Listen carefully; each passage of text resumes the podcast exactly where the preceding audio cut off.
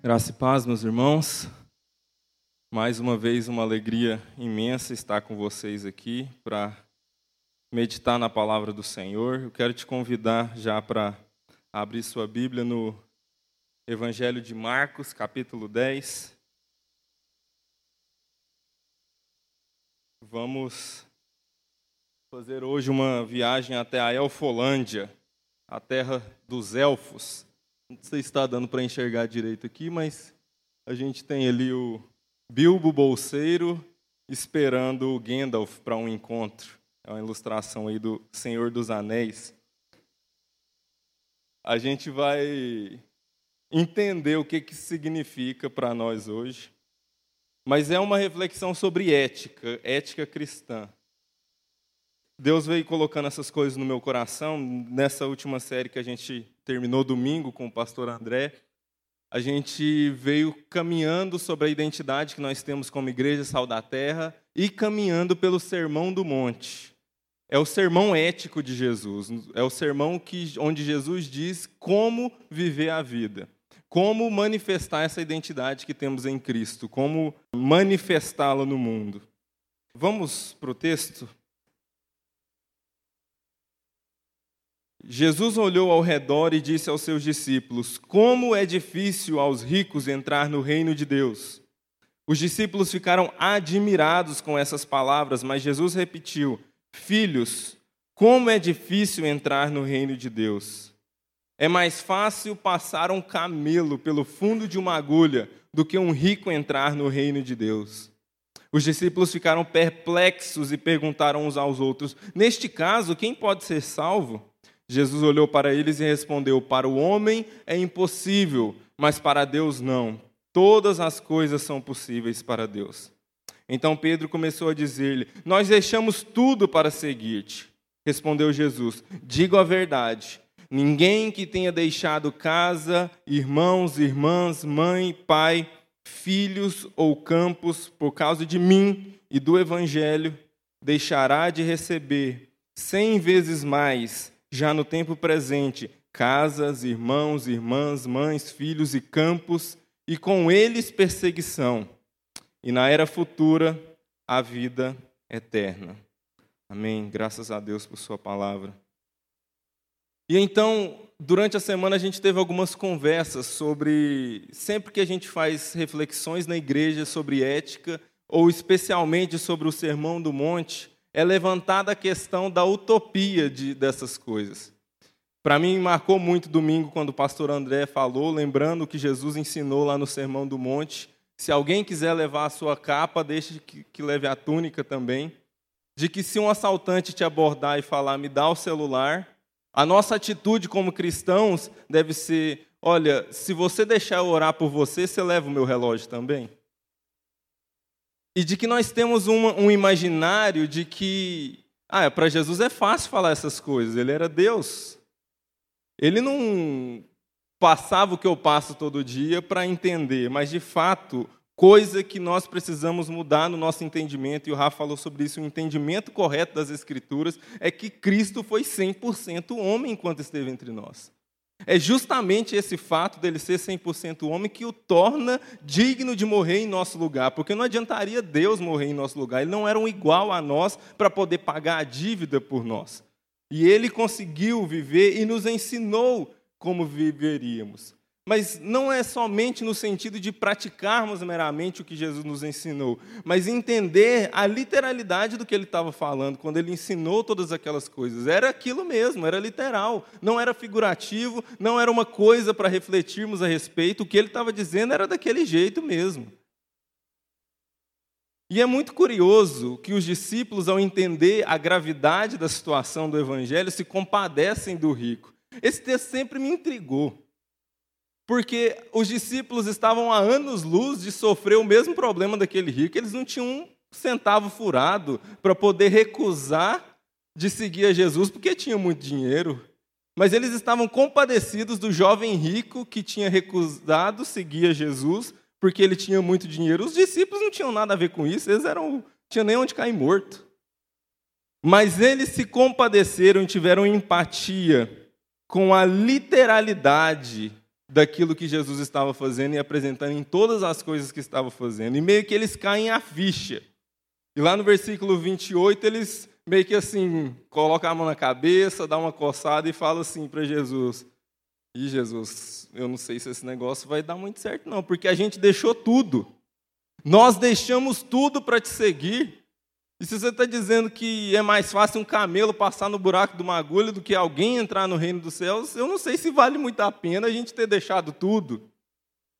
Eu não sei se vale muito a pena eu deixar levar o meu celular e também o meu relógio.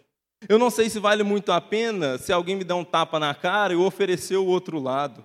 Será que de fato há motivo suficiente para alguém em sã consciência obedecer a esse chamado radical do Evangelho de vivermos essa ética que está muito, muito, muito além do que esse mundo pensa e entende o que é ética, o que é uma vida digna, o que é uma moral verdadeira?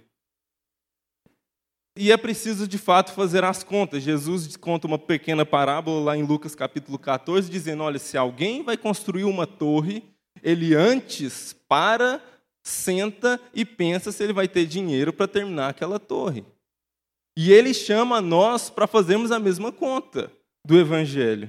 Mas aí, nesse, nesse texto, assim que os discípulos perguntam, falam: oh, a gente deixou tudo, o que, é que vai ser de nós? Jesus apresenta basicamente três motivos para manter seguindo a Ele e segui-lo para a Elfolândia, para a terra dos elfos. É o que eu quero compartilhar com os irmãos hoje. O primeiro motivo para seguir a Jesus, para se manter nesse caminho, para poder passar pelas dificuldades e pelas lutas que é viver de acordo com a moralidade cristã, é o extraordinário do ordinário.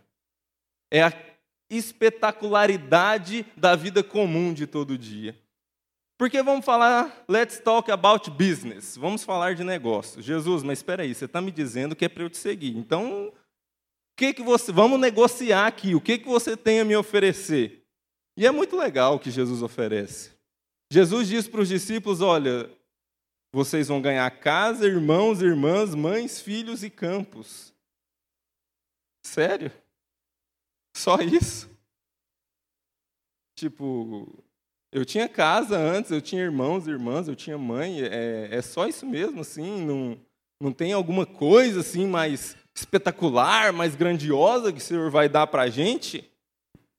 Mas de fato, meus irmãos, a gente às vezes espera coisas de Jesus que Jesus não prometeu.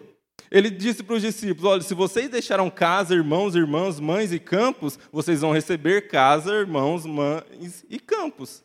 É justo o que Jesus está dizendo. Como na parábola lá do, dos trabalhadores na vinha. Cada um foi contratado para trabalhar por um denário, não interessa a hora que ele chegou. Deus prometeu dar um denário, pega seu denário e vai para casa feliz.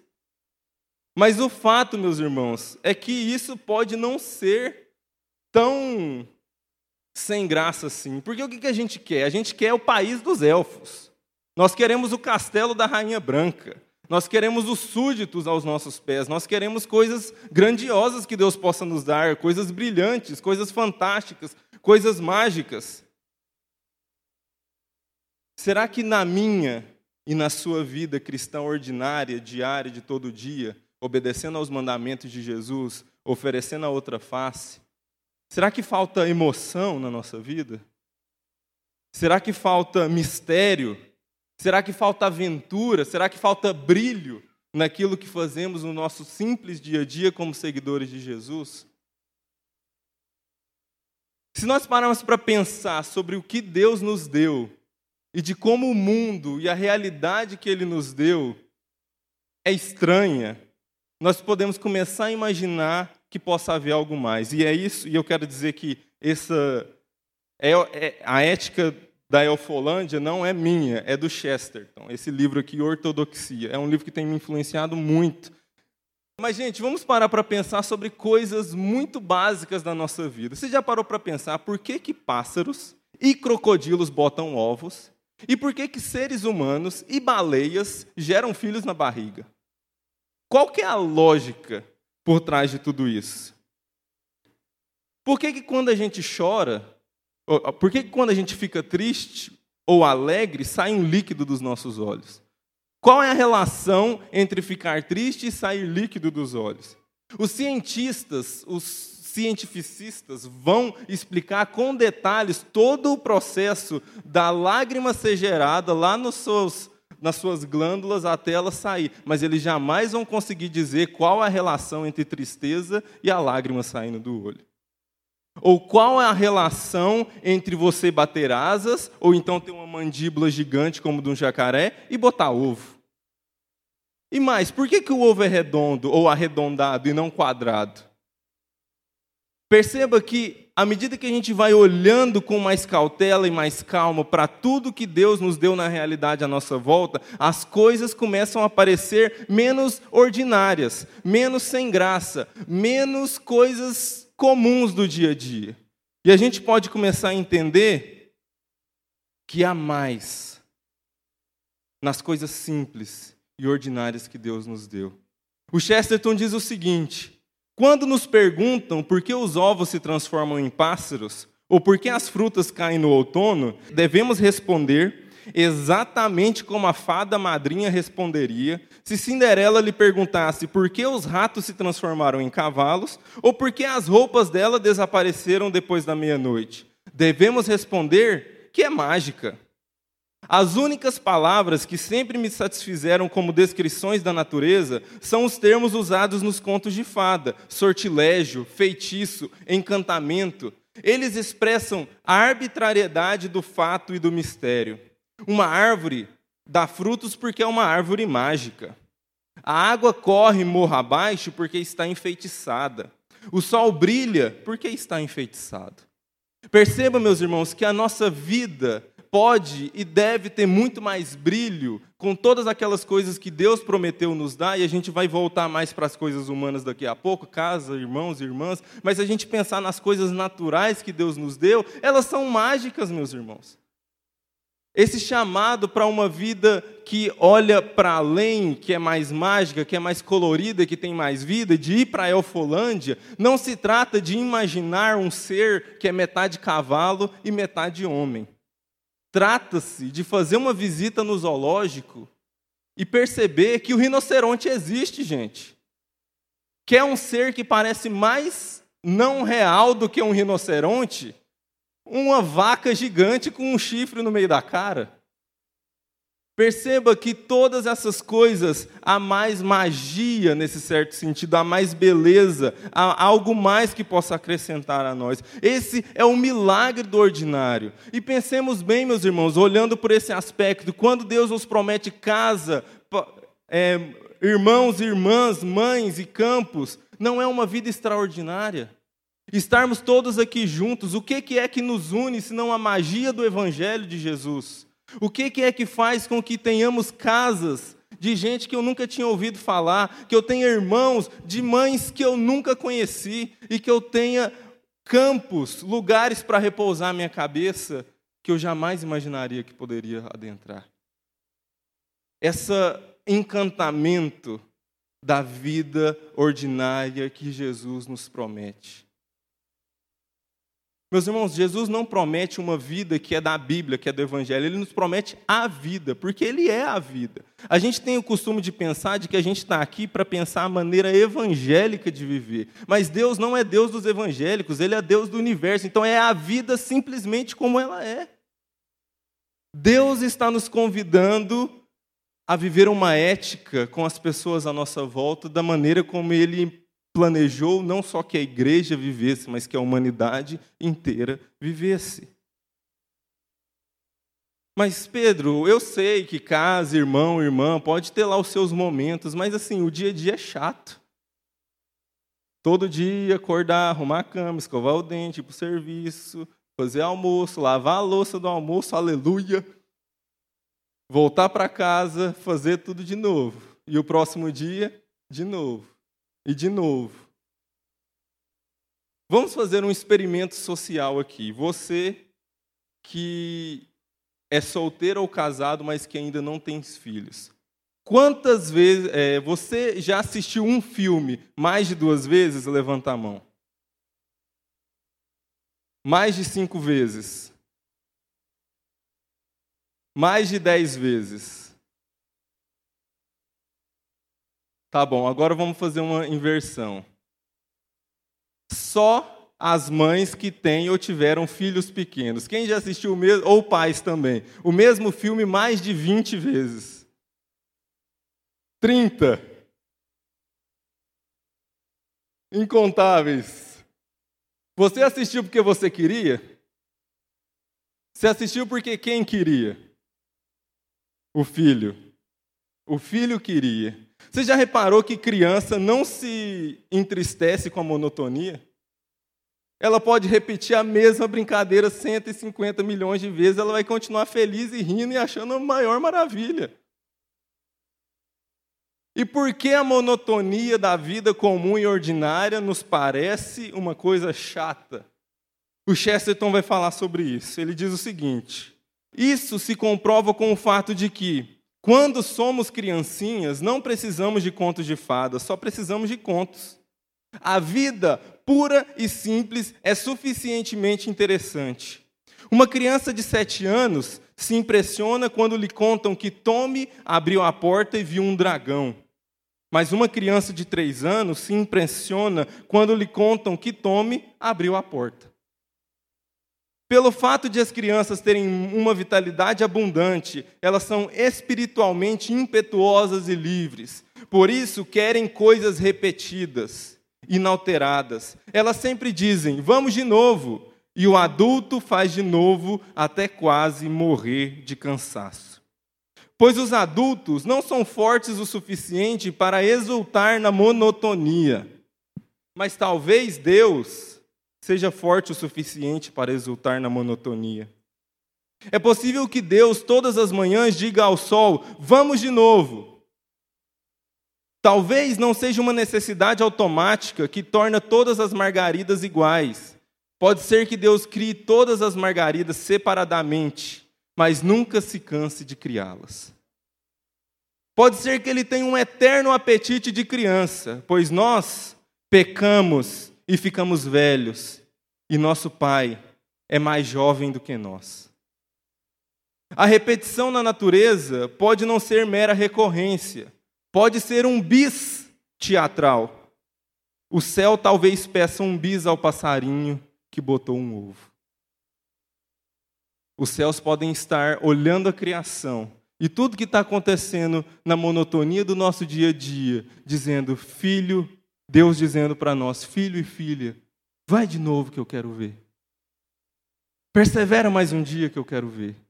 Continua me seguindo mais um dia que eu quero experimentar essa maravilha que é ver você perseverando. Continua obedecendo os meus mandamentos, porque eu acho lindo e maravilhoso. Há mais magia, meus irmãos, há mais beleza no nosso dia a dia do que a gente está disposto a admitir. O segundo motivo que Jesus apresenta, e Jesus é muito legal, mas ele é um péssimo marqueteiro. Ele chega para os discípulos e fala, porque é um detalhe que muitas vezes passa despercebido: olha, vocês vão ter casas, irmãos, irmãs, mães e campos. E aí ele faz um parêntese ali: com perseguição. Jesus, mas você está aqui querendo me convencer a te seguir e você me diz que o que você tem para me oferecer é que eu vou ganhar umas casinhas, uns irmãos, umas irmãs, mas eu vou ser perseguido? Eu vou ter sofrimentos, eu vou ter angústias. Obedecer o que o Senhor me ensinou a fazer no Sermão do Monte vai trazer prejuízos para mim? Vai doer o tapa que alguém me der na face e eu vou ter que dar a outra para doer também? E essa é a pergunta que nós fazemos. Mas por que, que eu tenho que obedecer Jesus do jeito que ele mandou eu obedecer? E aí a gente entra de novo na ética dos contos de fadas. A gente vai perceber uma coisa muito interessante nos contos de fadas, e o Chesterton chama isso de doutrina da felicidade condicional. Cada historinha de contos de fadas, Cinderela, Branca de Neve, sempre vai ter uma felicidade eterna, maravilhosa, prometida, mas sempre tem uma condição. A bela adormecida, ela poderia viver a vida feliz e tranquila, mas se ela encostasse o dedo no alfinete da roca, ela dormiria eternamente. A Cinderela foi para um banquete maravilhoso com um príncipe, aquela numa carruagem de abóbora que nasceu do nada, mas se ela não voltasse até a meia-noite, tudo ia acabar. E talvez a Cinderela pudesse questionar a fada madrinha dizendo: Mas por que eu tenho que voltar à meia-noite? E a fada madrinha provavelmente responderia: Mas por que você foi numa abóbora encantada? A questão é que não faz o menor sentido perguntarmos para Deus porque Ele quer de nós as coisas como Ele quer. Ele é Deus, jovem. Mas não simplesmente o fato de Ele nos pedir coisas e querer que vivamos da maneira como Ele, que é soberano sobre todas as coisas, disse que a gente vivesse, mas é porque parece ser uma coisa muito pequena diante daquilo que ele nos oferece. E o Chesterton apresenta um exemplo que é, que está bem presente no Sermão do Monte, que é quando Jesus e essa pega os homens de jeito, né? Aquele que olhar com intenção impura já era. E aí ele fala: olha, eu não entendo porque as pessoas se escandalizam com o fato de a, as escrituras nos orientarem a casar uma vez só com uma só mulher e fazer sexo com uma só mulher. O sexo já não é recompensa suficiente? A regra de ter que dormir só com uma mulher é maior do que a simples experiência grandiosa e maravilhosa que Deus criou para nós termos prazer dentro do casamento? Será que as limitações que Deus nos impõe são maior do que as recompensas que Ele nos dá nas próprias coisas simples da vida que Ele nos oferece? Será que há mais prazer em dar um tapa de volta quando alguém bate na minha face do que amontoar brasas vivas sobre a cabeça daquele que bateu na minha cara duas vezes? Meus irmãos, quando a gente coloca na balança qual é o comparativo de alegria, felicidade e prazer verdadeiros que nós encontramos vivendo a ética de Jesus como ele nos ensinou ou escolhendo viver qualquer outra ética. A ética de Jesus é maravilhosa em si mesmo. Não há necessidade da gente buscar alegria em outro lugar, porque no final das contas nós vamos perceber que a verdadeira alegria não está no fato de eu preservar minha cara do tapa, mas está em entregar-me totalmente a esse Jesus que me ama por completo. Eu não preciso de outros subterfúgios, eu não preciso de que nada mais possa satisfazer o meu interior, porque eu tenho plena e completa satisfação naquele que me fez e me deu todas essas coisas de graça.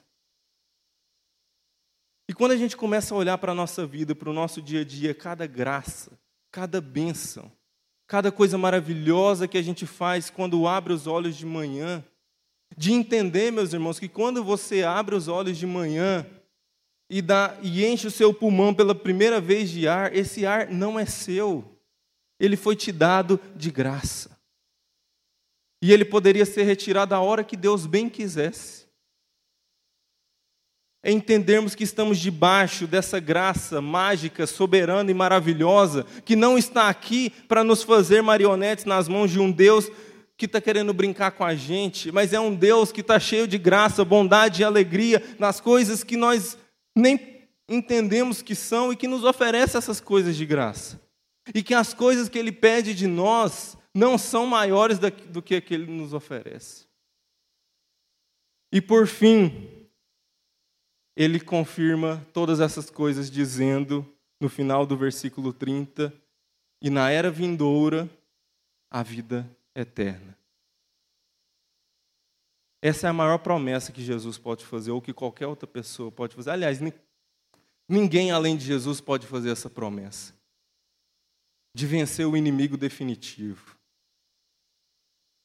E quando a gente começa a ter essa nova mentalidade, como eu falei aqui no dia do realçar, não se trata da gente ir para o céu e virar ursinhos carinhosos, mas é entender que nós vamos viver a vida ordinária, maravilhosa, e sem dor, sem pranto e sem choro, que nós vamos ter magia sem prazo de validade. Esse é o chamado da eternidade, esse é o chamado de viver com Deus para sempre. E é muito maravilhoso, meus irmãos, lembrar a música do Marcos Almeida. Que toda dor, toda, maior ou menor que seja, é por enquanto. Nenhuma dor é para sempre. No mundo vindouro, nós temos vida eterna. Vida eterna prometida por Ele. Eu quero só terminar lembrando um outro trecho do Sermão do Monte, que é o mais conhecido da humanidade, talvez. Mateus 7,12. E assim, em tudo façam aos outros o que vocês querem que eles façam a vocês, pois essa é a lei e os profetas. Sabe, meus irmãos, quando Jesus pede de nós essa ética, de darmos a outra face, se perguntarmos para qualquer uma, qualquer pessoa no universo, elas iriam gostar que fizessem isso com elas. E por que para nós é tão difícil entender que Deus quer que a gente faça isso com as outras pessoas? Por que, que isso é tão prejudicial para nós, se é tão bom receber? Se tivéssemos um mundo que finalmente cada um de nós só fizesse aos outros somente aquilo que gostaria de que fizesse a si mesmo, não viveríamos um mundo mágico, às vistas, às claras, sem termos que procurar nas minúcias do nosso dia a dia coisas que nós não percebemos. Vamos orar. Feche seus olhos.